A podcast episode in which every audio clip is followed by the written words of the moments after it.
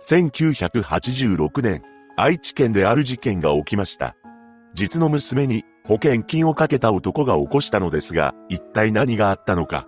詳細を見ていきましょう。後に本件を起こすこととなる今村育夫は岐阜県で出生します。彼の実家は農家をしていたそうです。また、彼は末っ子だったのもあってか、両親からは甘やかされて育っていきました。そのため、非常にわがままな性格になっていったと言います。その後、大人になった育夫は、一人の女性と出会い、結婚しました。育夫と妻の間には、長女、次女と二人の子宝にも恵まれ、とても幸せな日々を送っていたのです。しかし、ある時から事情が変わってしまいます。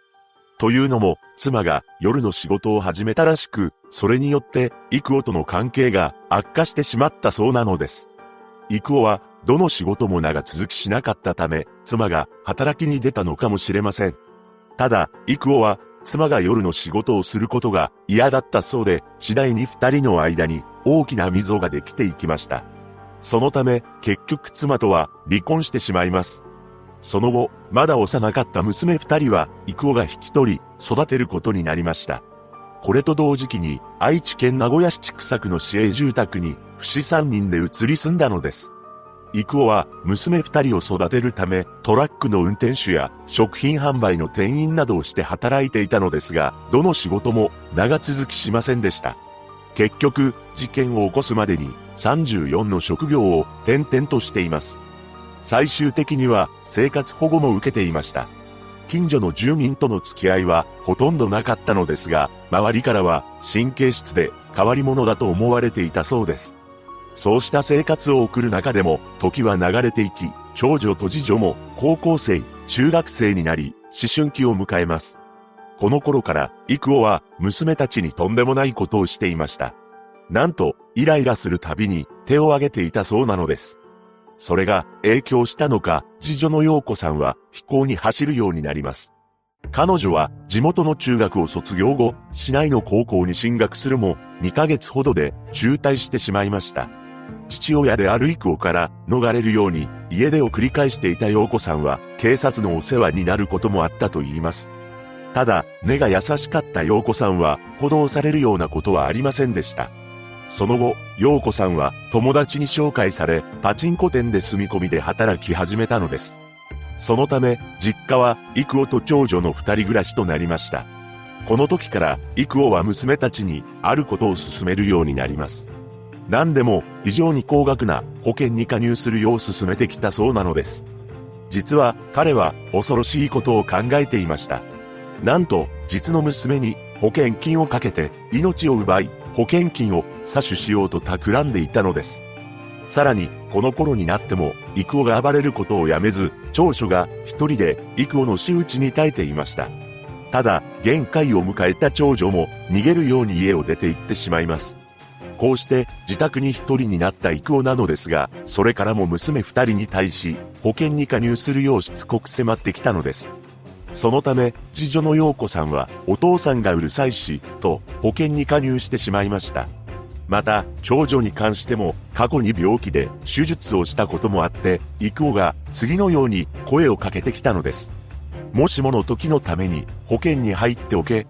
このように再三言われた長女も死亡時2000万円の生命保険に加入してしまいます。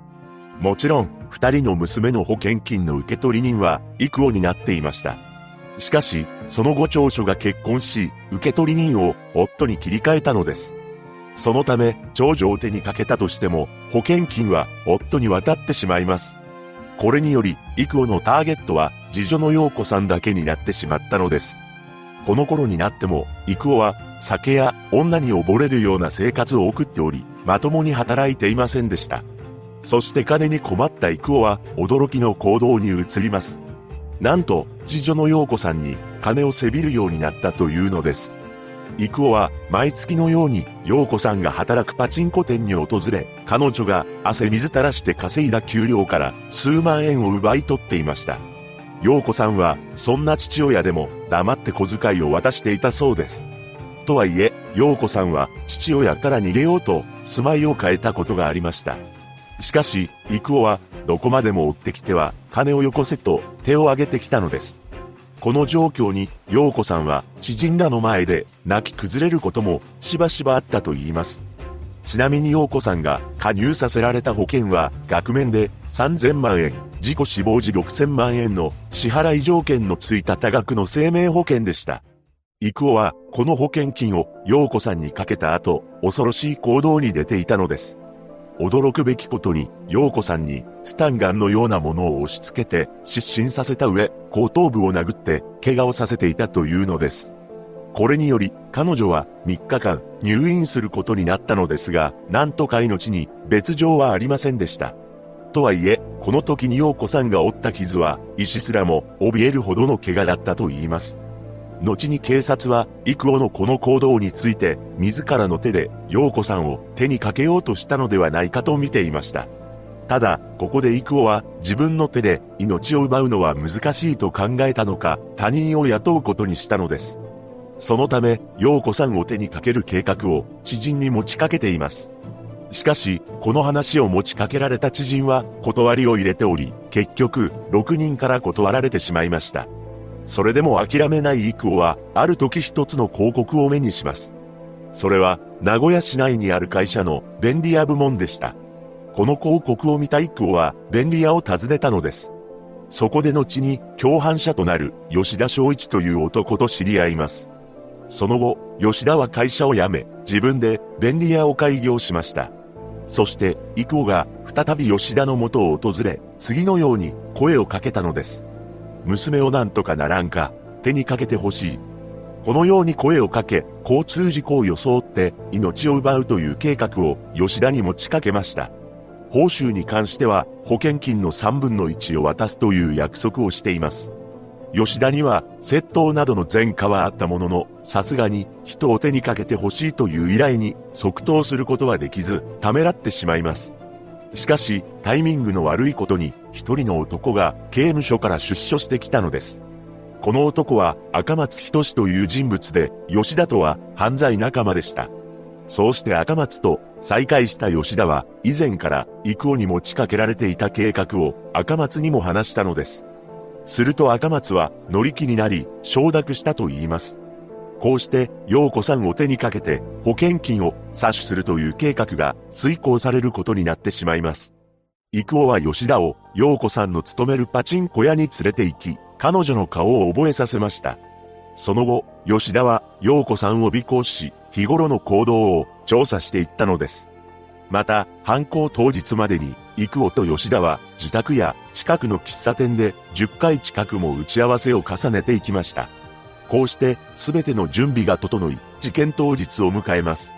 1986年6月24日、この日、陽子さんは名古屋市畜作の路上を歩いていました。彼女はある人物が住んでいる社員寮に向かっていたのです。その人物というのが陽子さんの婚約者でした。実は陽子さんにはこの時将来を誓い合った婚約者がいたのです。そして午後11時頃、陽子さんは婚約者が住む社員寮の入り口に着きました。しかし、その瞬間、待ち構えていた赤松が彼女に襲いかかったのです。赤松の手には木製のバットが握られており、それを何度も陽子さんの頭めがけて振り下ろしました。その一方で、吉田は陽子さんが逃げようとする道を塞いでいたそうです。突然の強行に、陽子さんはなすすべなくやられてしまい、悲鳴を上げながらも、その場に倒れ込んでしまいます。この悲鳴を聞きつけた近所に住む住民が駆けつけました。すると吉田と赤松は、そそくさと逃げてしまったのです。その後陽子さんは病院で手当てを受けています。しかし、2日後の6月26日の朝、彼女は帰らぬ人になってしまいました。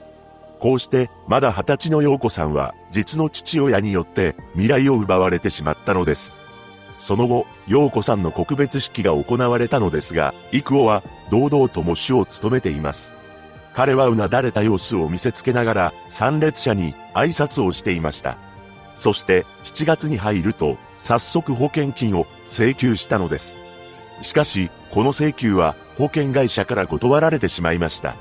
そして、犯行から2ヶ月が経った頃に、テレビの取材班が、幾夫にインタビューを決行しています。そこでは、しれっとインタビューに答える、高圧的な態度の幾夫が映し出されていました。そんな中、人の命を奪って、報酬をもらえなかった吉田と赤松は、9件の窃盗事件を起こしています。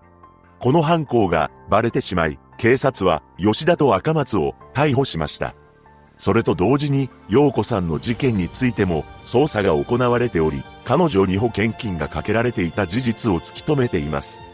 さらに、幾夫が書いていた電話先のメモの中に、吉田の名前が書かれていたことから、3人が繋がりました。そして警察は、吉田たちを追及すると、実況しており、彼らの話す通りの場所から、凶器に使われたバットが見つかっています。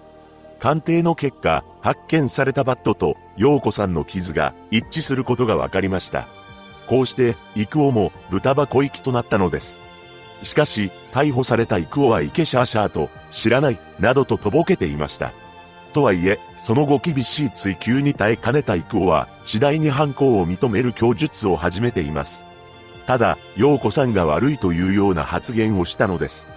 なんと、幾夫は、警察に世話になるような陽子を持て余し、犯行に及んだ、などと言い放ったというのです。その後裁判が始まり、法廷でも、言い訳がましい言葉を吐き捨てています。娘を男で一つで育て上げたのに、飛行に走ったり、病気がちだった自分の面倒を見てくれなかった。憎さが増しての犯行で、決して保険金だけが目当てではなかった。